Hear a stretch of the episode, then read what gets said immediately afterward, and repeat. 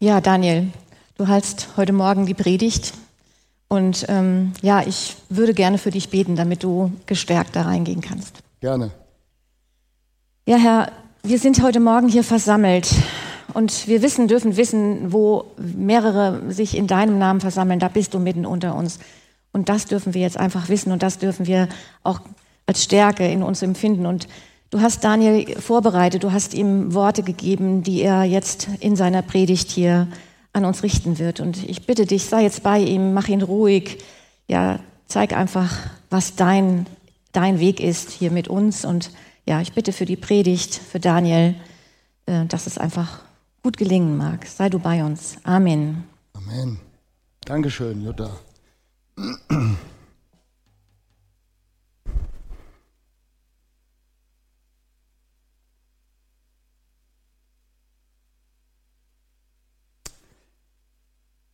Ja, heute geht es um den dritten Teil in unserer Predigtreihe, Beziehungen, Stress oder Segen. Und heute steht Hashtag Gott. Ähm, das heißt, in den letzten beiden Wochen haben wir schon so ein bisschen was von Jakob und seinen Beziehungen gehört. Allerdings ging es um den Letz-, in den letzten beiden Wochen um die Beziehungen zu Menschen. Also wir haben das in den ersten beiden Wochen mitbekommen. Es ging in der ersten Woche um Esau. Wir haben den hier auf dem Sofa gesehen. Esau war schon ein echter Typ. Und ähm, ja, wir haben da so ein bisschen darüber gehört, wie in so einer Familie Wurzeln entstehen können, gute und schlechte, und was das für Auswirkungen auf unser späteres Leben hat. Und danach, in der zweiten Woche, haben wir darüber gehört, wie das ist, wenn man so Konflikte in Beziehungen hat. Und wir haben auch gehört, dass Konflikte gar nichts Unnormales sind, sondern dass wir uns nur da entscheiden müssen, wie wir mit diesen Konflikten umgehen. Und heute, wie der Titel sagt, geht es um eine ganz andere Beziehung in Jakobs Leben, nämlich um Jakobs Beziehung zu Gott. Und leider ist äh, der Jakob heute verhindert. Er hat ja unfassbar viele Kinder und eins dieser Kinder braucht heute seine extreme Aufmerksamkeit. Aber wir haben ja eine super Technik und wir konnten das Interview mit dem Jacob vorher aufzeichnen und ähm, das müssen wir uns natürlich dann jetzt angucken, um Jakob einfach noch ein bisschen besser kennenzulernen, um zu erfahren, was so in Jakobs Leben passiert ist. Technik, jetzt seid ihr dran.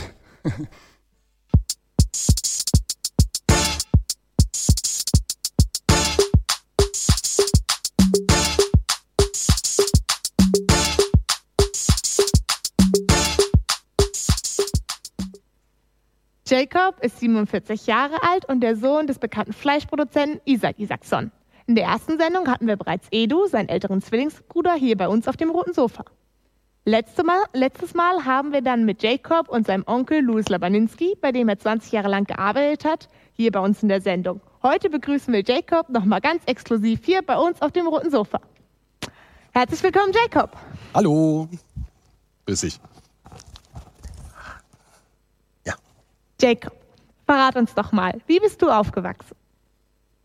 Also eigentlich sehr behütet, quasi fast schon unspektakulär. Ähm, ich hatte ein sehr, sehr gutes Verhältnis zu meiner Mutter und ansonsten habe ich eigentlich das gemacht, was Jungs in meinem Alter so tun.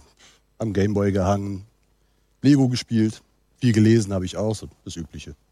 Das hört sich ja schon mal ziemlich gut an. Ähm, spielte denn die Firma deines Vaters eine Rolle für dich? Du spielst auf die unterschiedliche Kindheit zu Edo an. äh, nein, Nein, also die Firma meines Vaters spielte für mich keine Rolle. Der Schlachtbetrieb und die Fleischverarbeitung, das ist so gar nicht meine Welt. Das hat mich eher angewidert. Und äh, das war auch immer genau das, was zwischen mir und meinem Vater gestanden hat, weil dem das natürlich sehr viel wert war, logischerweise. Und ich habe dann versucht, durch schulische Leistungen und andere Aktivitäten seine Anerkennung zu bekommen. Aber ähm, naja, das hat nicht so wirklich geklappt und er hat es nicht wirklich gewürdigen können. Nein. Okay, ähm, wir hatten jetzt letztes Mal schon mal äh, erzählt, dass äh, du 20 Jahre lang bei deinem Onkel gelebt hast. Ähm, hast du dir vielleicht gehofft, da irgendwie die Anerkennung zu bekommen, die du von deinem Vater nicht bekommen hast? Oder was war deine Motivation dafür? Also ich kann so viel verraten. Ähm, um Anerkennung ging es bei dieser Reise nicht. Es war eigentlich auch eine Flucht, weil ich musste ganz schnell weg ähm, und einfach nur Attacke nach vorne. Äh, magst du uns erzählen, warum du flüchten musstest? Ja, das ist so eine Geschichte. Also ähm, Edo und ich, wir hatten eine Abmachung, dass ich später die Firmenleitung übernehmen werde. Und als es dann langsam ernst wurde und der Zeitpunkt rückte näher, dann wollte er von dieser Abmachung dann plötzlich nichts mehr wissen. Und als mein Vater das dann kurze Zeit später dann wirklich amtlich gemacht hat, hätte mal sehen sollen, er ist völlig ausgerastet. Ich meine, du hast ihn ja kennengelernt, er war ja hier. Und wenn er sauer auf dich ist, ähm, nee, dann musst du nur noch so schnell wie möglich, so weit wie möglich weg. Ja, ihr habt euch ja dann quasi um den Chefsessel der Firma gestritten. Äh, du meintest aber vorhin, dass eigentlich die Firma nicht so eine große Rolle für dich spielt. Ja, generell richtig. Ich verstehe auch, dass das komisch klingt.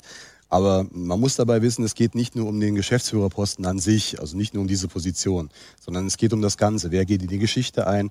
Wer setzt die Familientradition fort? Wird, wer wird von Gott beschenkt und gesegnet? Kannst du uns erklären, was genau du damit meinst?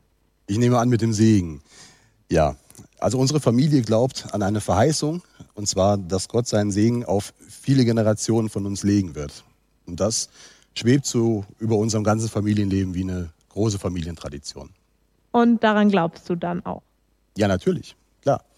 Also ich bin früher schon bei den Bibelkids gewesen, in der Jungschar, beim Teenkreis und für mich war es eigentlich schon immer klar, dass Gott mit mir ist. Also auch wenn ich mal Bockmist gebaut habe.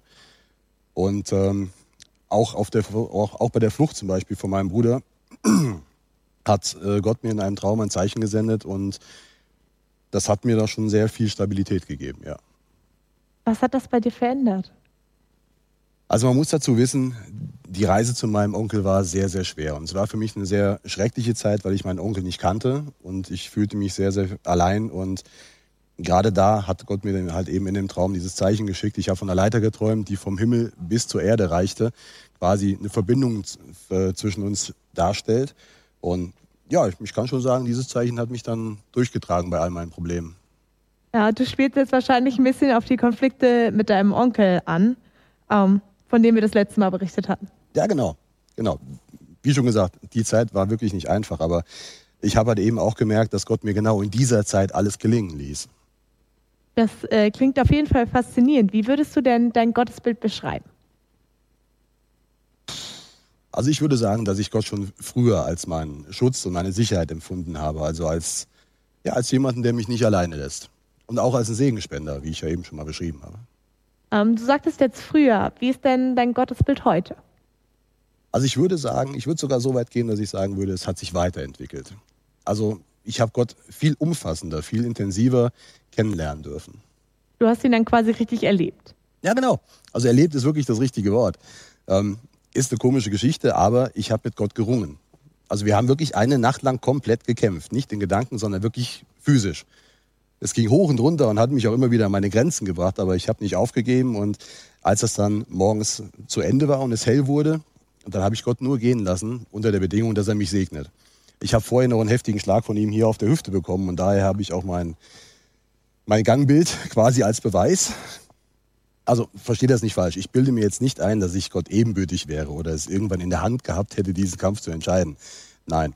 Aber das ist alles so von Gott vorhergesehen und vorhergesagt worden und so ist es dann auch gekommen. Das ist wirklich eine unglaubliche Geschichte. Ist es dir schon mal passiert, dass du äh, deswegen, also wegen der Geschichte schräg angeguckt worden bist oder Vielleicht sogar für verrückt erklärt? Ja, äh, passiert mir ständig. Kann ich aber auch völlig nachvollziehen und verstehen. Es ist ja auch eine wirklich witzige, nicht witzige Geschichte, aber ähm, unglaubliche Geschichte. Von daher, ähm, für mich ist es aber in dem Moment egal, weil für mich war das der zentrale Punkt, der mein Leben verändert hat. Also ich meine, ich habe Gott persönlich kennengelernt. Wie unglaublich ist das bitte? Das ist auf jeden Fall, wie du schon äh, gesagt hast, auf jeden Fall sehr beeindruckend. Vielen Dank, Jacob, dass du hier so offen von dir erzählt hast. Äh, und ich denke, wir schließen jetzt auch mit diesen bewegenden Worten. Nächste Woche haben wir dann Jacobs Sohn hier bei uns auf dem roten Sofa. Also, liebe Zuschauer, seien Sie wieder dabei.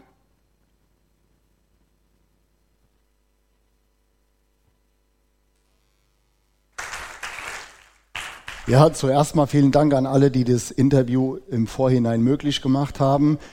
Danke, liebe Technik, für das Einspielen.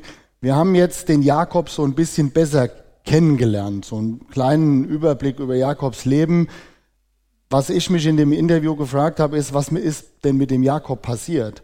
Wenn man so sich an die ersten beiden Interviews erinnert und sieht den Esau und sieht, wie der hier vorne getickt hat, ähm, und auch den Laban, irgendwie hat der Jakob in seinem Leben eine Veränderung durchgemacht. Irgendwas muss da passiert sein, dass er plötzlich so über sein Gottes oder über seine Gottesbeziehung ja reden kann.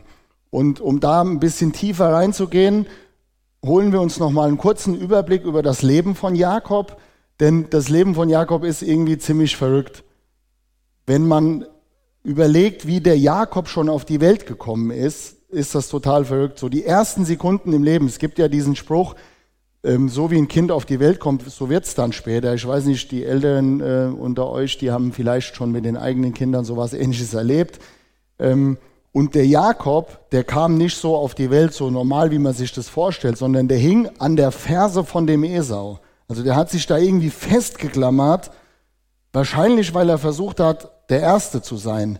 Denn das war nämlich genau das, was Jakob war. Jakob war von Anfang an immer derjenige, der der Chef sein wollte, der bestimmen wollte und der, ja, der Chef im Ring sein wollte und das hat er irgendwie leider bei der Geburt nicht geschafft. Und das, das hat ihm echt zugesetzt. Das hat ihn echt fertig gemacht. Und deswegen hat er sich überlegt, in einem günstigen Moment, jetzt ist ein guter Moment, jetzt ergaunere ich mir von meinem Bruder das Erstgeburtsrecht. Ja, der hat das quasi für so einen Teller Linsensuppe dem Jakob abgegeben, der Esau. Und der Jakob hatte damit die erste Hürde schon mal geschafft. Also damit war er jetzt schon mal nicht mehr der Zweitgeborene, also nur so ähm, im Alter, aber durch dieses Erstgeburtsrecht war er jetzt der Erstgeborene. Aber das war für den Jakob noch lange nicht genug. Ich sage, das ist ja nur so ein bisschen. Ne, wir haben das eben gehört, der Chefsessel muss es schon auch noch sein. Und dafür gab es dann den Segen des Erstgeborenen. Und was macht der Jakob? Ja, zusammen mit seiner Mama überlegen die sich einen echt fiesen Plan, ja, und veräppeln so den Vater ein bisschen. Der arme Vater ist blind und die beiden, die holen sich dann auch noch den Segen des Erstgeborenen.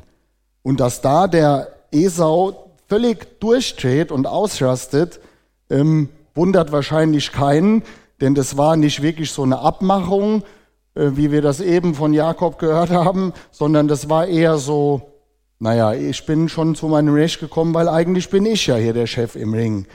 Und das hat dann die Mama mitbekommen, dass der Esau ausgerastet ist und hat gesagt, Jakob, du musst ganz schnell weg. Möglichst schnell, möglichst weit weg. Das heißt, Jakob muss fliehen. Der rennt los. Und dieser Jakob, der hat jetzt auf dieser Flucht die Möglichkeit wegzulaufen. Und auf dieser Flucht begegnet der Jakob zum allerersten Mal Gott. Dieser Manipulator, dieser Betrüger, der immer der Erste sein will, läuft quasi Gott über den Weg. Nicht so physisch, wie wir das gehört haben, sondern in einem Traum. Es ging um diese Traum von der Himmelsleiter, aber so ganz ehrlich war der Jakob da nicht. Also der hat nicht so ganz ehrlich erzählt, was in dem Traum so passiert ist. Und ich würde euch das gerne mal vorlesen.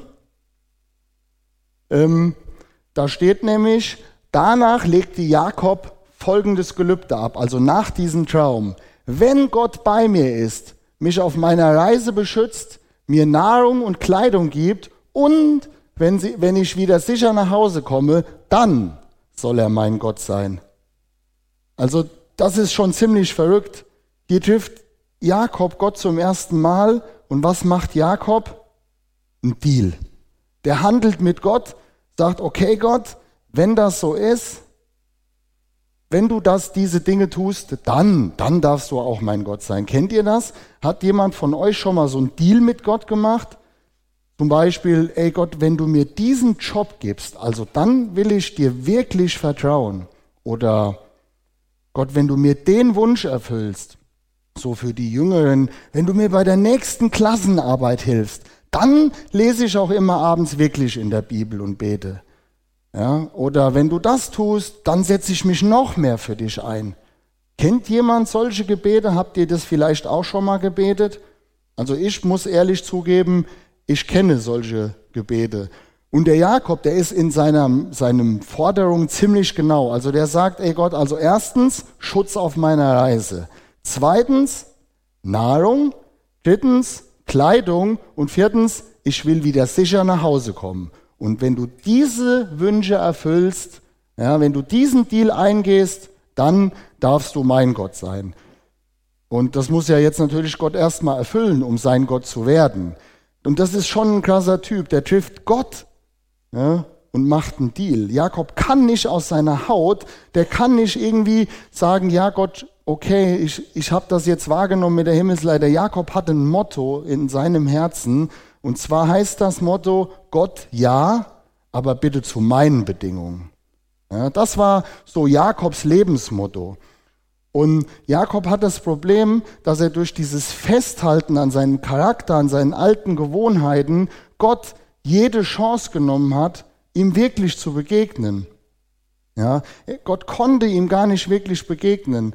Und dann müssen wir uns die Frage stellen, wo sind denn bei uns Gewohnheiten, wo sind denn bei uns Dinge, die wir festhalten, die wir nicht loslassen können, damit Gott die Chance hat, uns wirklich zu begegnen. Und der Jakob, der ist sogar noch viel krasser, der treibt es sogar noch auf die Spitze. Ah, ähm, genau, da steht, ich will dir den zehnten Teil von allem geben, was du mir schenkst. Ja. In meinen Worten sagt Jakob zu Gott, also Gott, wenn du auch finanziell mich noch gut versorgst, und zwar nicht so am Existenzminimum, sondern so wirklich gut, wenn du mich versorgst, dann, Gott, dann gebe ich dir sogar noch was wieder zurück. Ja, wie krass ist das denn? Ähm, aber auch das wenn man sich so beschäftigt, äh, Matthias, du weißt es vielleicht noch besser als ich, aber das ist ein ganz bekanntes Prinzip bei uns Christen. Okay, Gott, wenn ich die Lohnerhöhung bekomme, dann gebe ich dir wirklich, also wirklich komplett den Zehnten. Ne? Das, ist, das sind Dinge, die, die sind bei uns Christen oder bei Menschen manchmal so wirklich im Kopf. Und dieses Prinzip ist einfach so dieses, erst komme ich und dann kommt ganz lange nichts und dann komme erstmal wieder ich. Und das war auch so das Prinzip von den, vom Jakob. Herzlich willkommen in Jakobs Leben, aber herzlich willkommen in deinem und meinem Leben. Jeder kennt vielleicht solche Dinge. Und dann, haben wir auch eben gehört, geht die Reise ja weiter nach dem Deal, geht's zum Laban. Und auch da, es läuft nicht wirklich rund für den Jakob. Ja, Gott hält sich zwar an seinen Deal, der wird auch echt reich, der bekommt so einiges, Nahrung, Kleidung hat er auch immer. Ähm, aber sonst so im Umfeld läuft ziemlich viel, ziemlich verkorkst. Ähm, erst die Frauen und dann diese, diese Händel immer und es gibt wieder Zank und Streit und irgendwann hat der Jakob die Nase voll. Der Jakob sagt, ey, das kann ja wohl nicht wahr sein, was hier mit meinem Onkel passiert. Er packt alles zusammen, was er hat, also seine Frauen, davon hatte er vier, seine Kinder packt er alle zusammen, sein ganzes Viehzeug, Sklaven, Sklavinnen und beschließt, ich gehe wieder nach Hause. Ich habe die Nase voll hier von meinem Onkel, das läuft alles nicht so, wie ich mir das vorgestellt habe, also ab nach Hause. Und auf dieser Reise nach Hause, da kommt es zu dem Showdown. Da kommt es dazu, dass Jakob nämlich an diesen Fluss kommt, der heißt Jabok. Und dieser Fluss bildet quasi die Grenze zu dem Land, wo dahinter der Esau wohnt. Und weil Jakob das weiß, schickt er erstmal einen Track mit 550 Tieren voraus, um den Esau irgendwie zu beruhigen. Um zu sagen, Esau, ich schenke dir was, ich will eigentlich, dass du mir wieder gut bist. Und da kommen Boten wieder zurück und sagen, Jakob, das hat irgendwie gar nichts genutzt. Esau zieht uns mit 400 Kriegern entgegen. Und in dem Moment weiß Jakob, wenn ich diesen Fluss überquere, dann treffe ich auf Esau. Esau ist immer noch stinksauer, Esau will mich immer noch töten. Also die Schlussfolgerung, wenn ich rübergehe, endet das mit ziemlicher Wahrscheinlichkeit tödlich. Das war die Situation, in der Jakob am Jabok sich wiedergefunden hat. Und vielleicht kennst du auch solche Situationen, wo von einem Moment auf den anderen plötzlich alles auf dem Spiel steht, wo irgendwie von einem auf den anderen Moment nicht mehr, nichts mehr so ist, wie es vorher war. Vielleicht ist es bei dir nicht irgendwie Leben und Tod, sondern vielleicht ist es eine Krankheit oder irgendeine existenzielle Bedrohung oder sonst irgendwas. Und ich persönlich hatte in diesem Jahr, Anfang des Jahres, so eine ähnliche Situation. Ging jetzt vielleicht nur so ein bisschen um Leben und Tod. Aber ich bin ganz ehrlich, ich war nur der Dritte in dem Bunde, beziehungsweise einer der Kinder. Ähm, ich war gar nicht so nah dran und deswegen muss ich, würde ich jetzt gerne mal meinen Papa nach vorne bitten. Papa, kannst du zu mir kommen? Denn der war nämlich noch näher dran. Ähm, also keine Angst, der, der wusste vorher davon.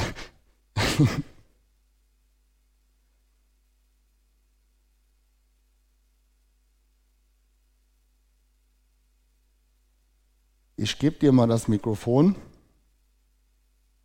Wir sind Familie, wir müssen auch nicht ganz so einen großen Abstand halten. Zuerst mal, Papa, das findet er jetzt total doof. Die beiden haben heute ihren 52. Hochzeitstag. Heute alles Gute dazu.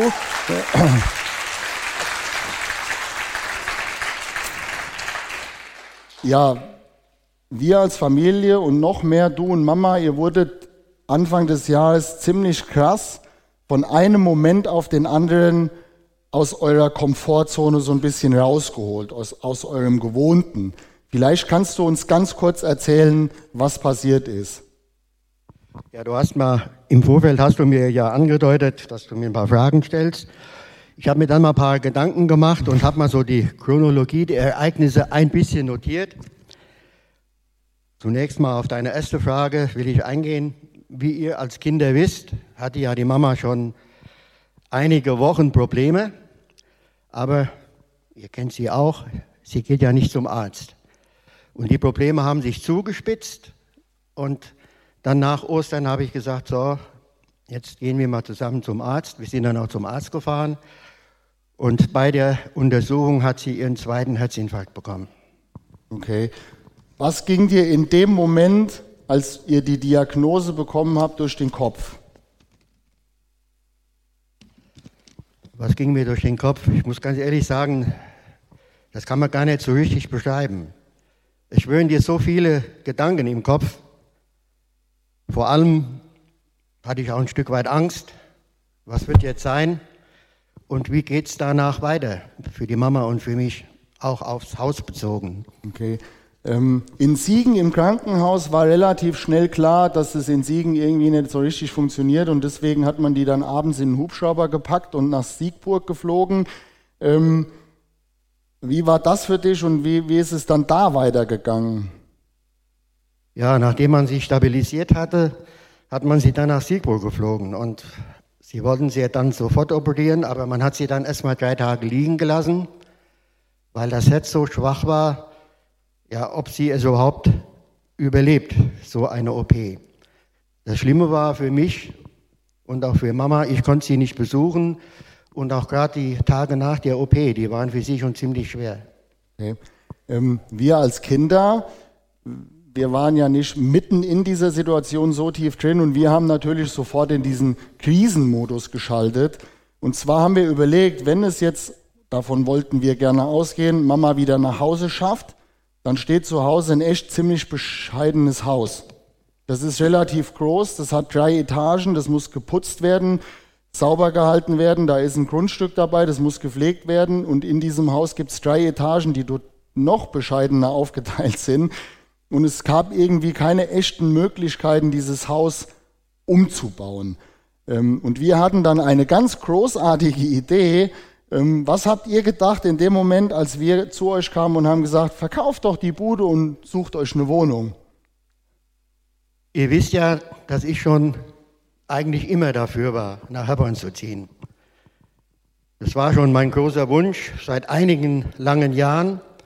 Aber ihr kennt auch eure Mama, die würde, die würde sagen, nie im Leben ziehe ich nach Herborn.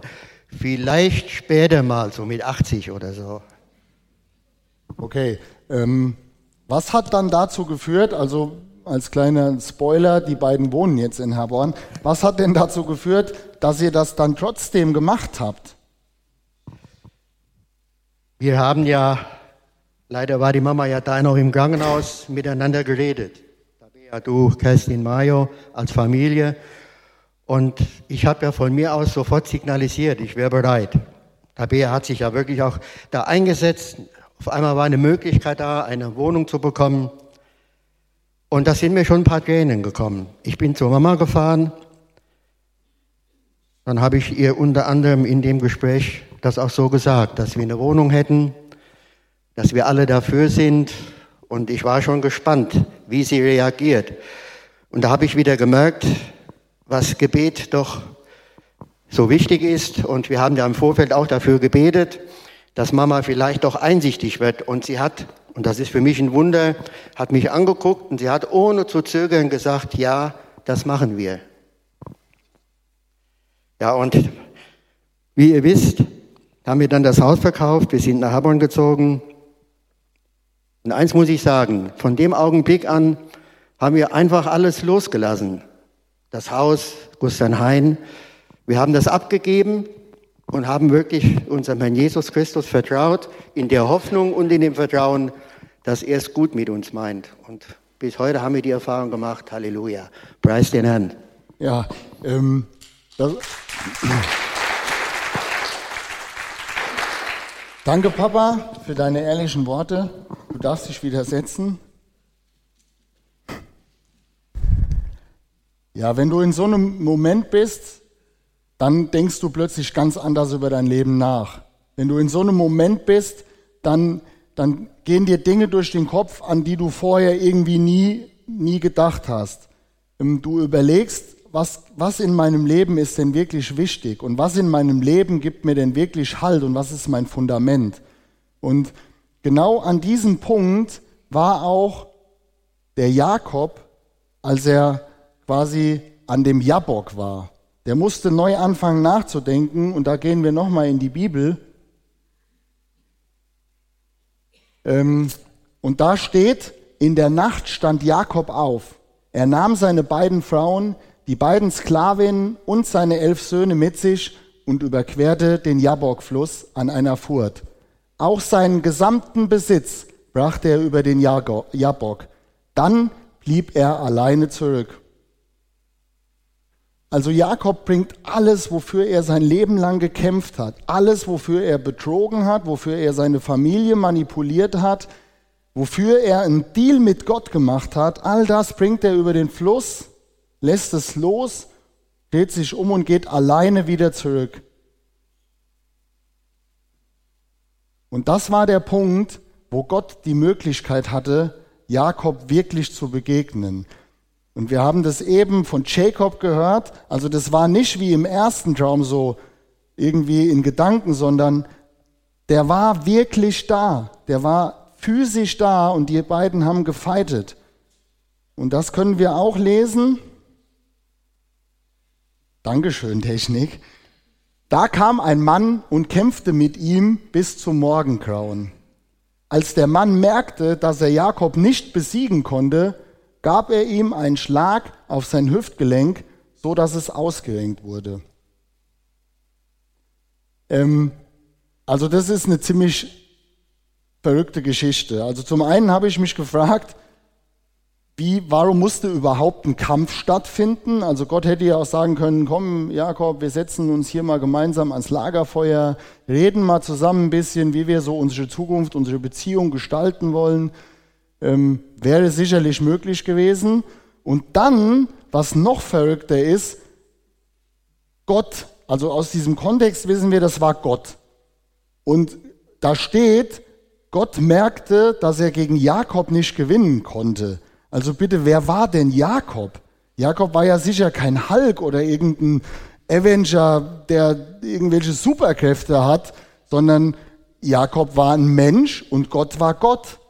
Also das, ich habe mir die, die, ich habe diesen Vers ganz oft gelesen und gesagt, äh, also irgendwie wirft das so auch mein Gottesbild so ein bisschen durcheinander, dass Gott sagt, ich kann gegen den irgendwie nicht gewinnen. Ähm, und wenn wir ein paar Verse zurückgehen, da steht, dass der Jakob für diese Begegnung mit Esau betet.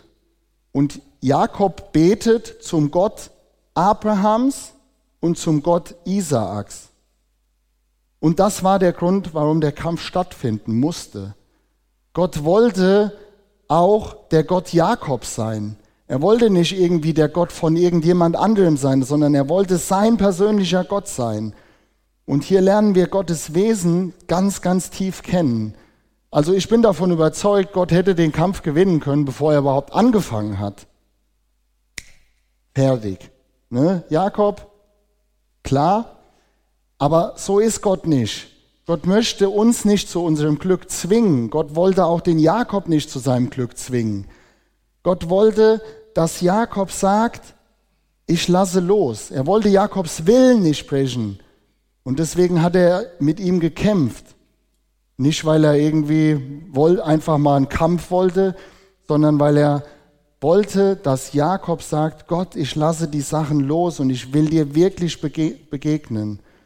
Er möchte, dass wir diese Dinge, die uns hindern, dass Gott uns wirklich begegnen kann, dass wir die freiwillig loslassen. Vielleicht sind dir eben, als ich die Frage ganz am Anfang gestellt habe, ein paar Dinge eingefallen, die so Gott hindern, dir wirklich zu begegnen, die so zwischen euch stehen in der Beziehung. Und ich glaube, also wenn, wenn dir nichts eingefallen ist, dann sage ich mal ganz ehrlich herzlichen Glückwunsch. Aber wenn dir was eingefallen ist, dann kann ich dir sagen, genau das sind die Dinge, wo Gott mit dir kämpfen wird. Genau das sind die Dinge, wo Gott immer wieder fragen wird, wer darf in deinem Leben das Zentrum sein? Wer darf in deinem Leben bestimmen und wer darf die Kontrolle übernehmen? Diese Punkte wird Gott mit dir immer wieder durchkauen und er wird da in diesen Ring mit dir steigen und wird mit dir genau zu diesen Dingen kämpfen. Und als ich so darüber nachgedacht habe, ist mir eingefallen, dass Jesus im Neuen Testament seinen Jüngern das Vaterunser beibringt. Und in dem Vaterunser, da steht so ein kleiner Satz drin, dein Wille geschehe. Hat sich irgendjemand beim Beten von dem Vater unser mal wirklich Gedanken darüber gemacht, was er da betet, dein Wille geschehe, darf Gott in deinem Leben wirklich seinen Willen tun? Darf er Entscheidungen treffen, wo du gar keinen Bock zu hast? Manchmal wird Gott deutlich. Manchmal muss er auch ein bisschen härter kämpfen, so wie wir das bei Jakob oder bei Jakob sehen, das war dieser Schlag auf die Hüfte. Der tritt in den Allerwertesten, um dem Jakob zu zeigen, hey Jakob, werd mal wach.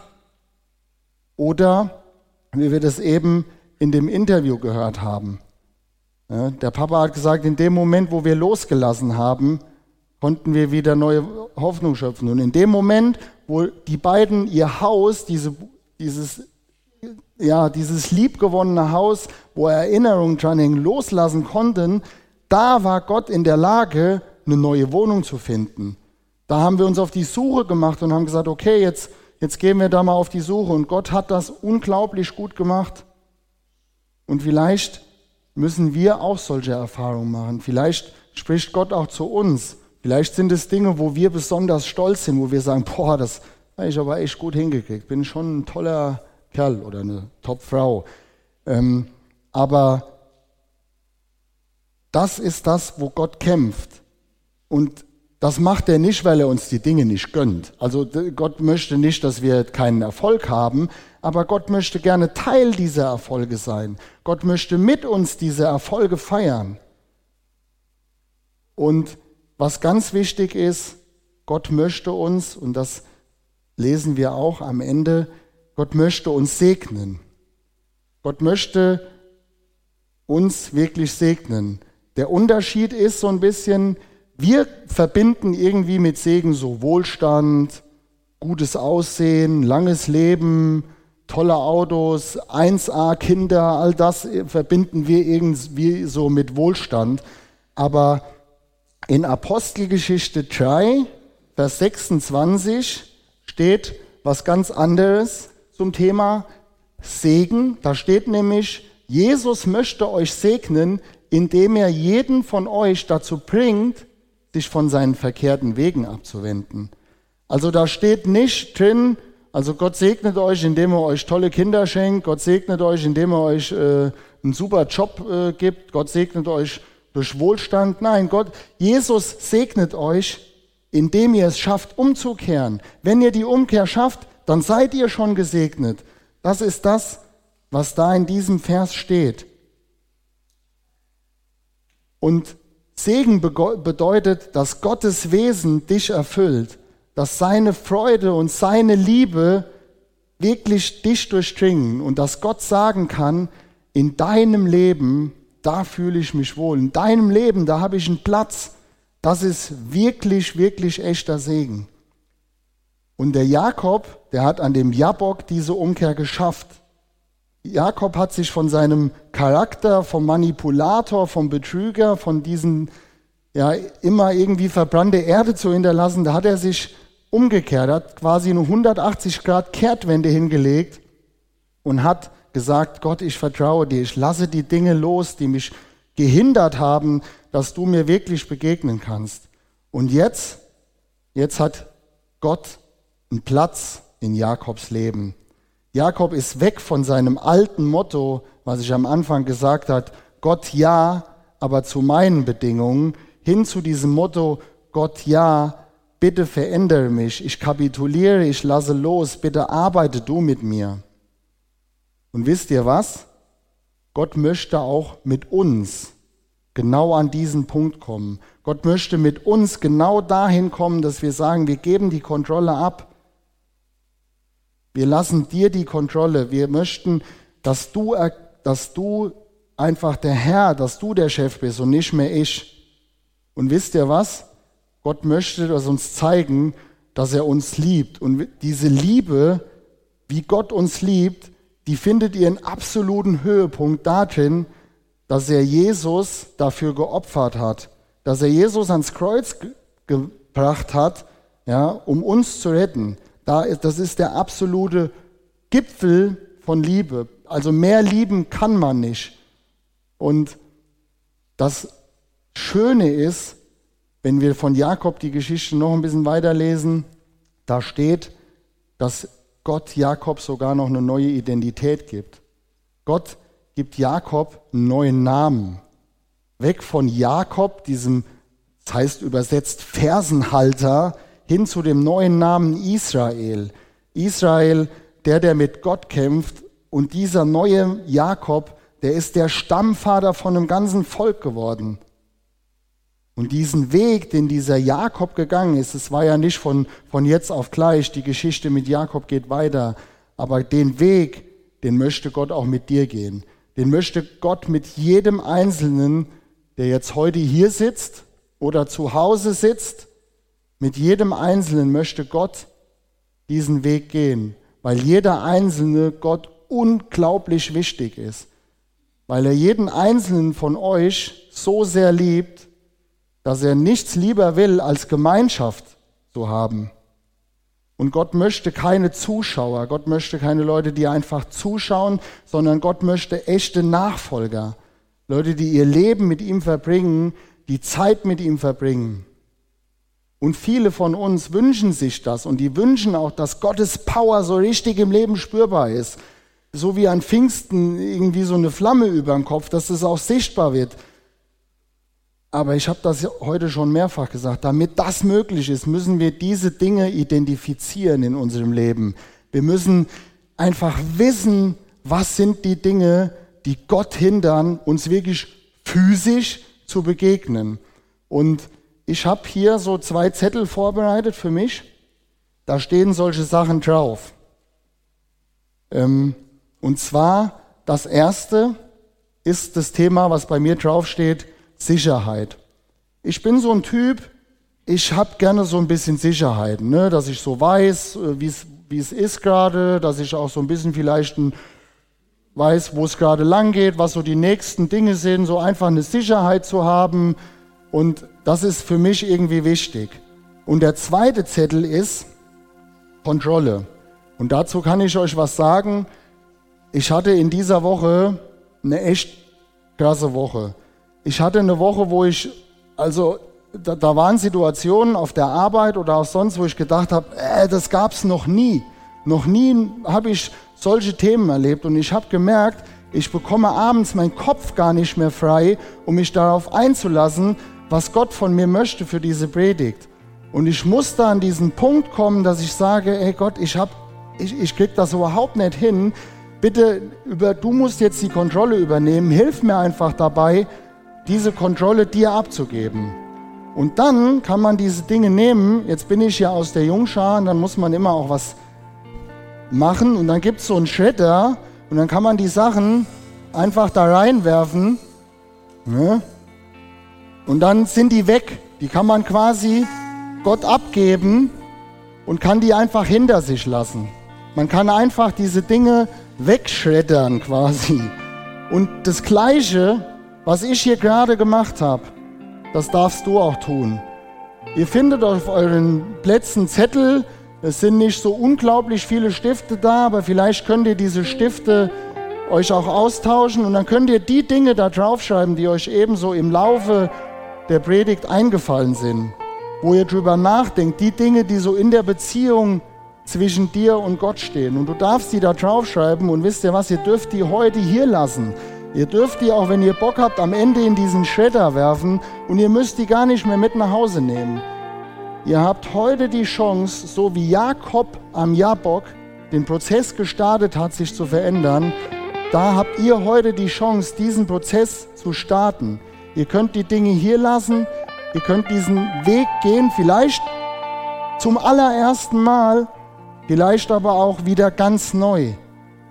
Heute ist deine Chance, vom Zuschauer zum Nachfolger zu werden. Heute ist deine Chance, Gott die Chance zu geben, dir wirklich zu begegnen, in deinem Leben zu wirken.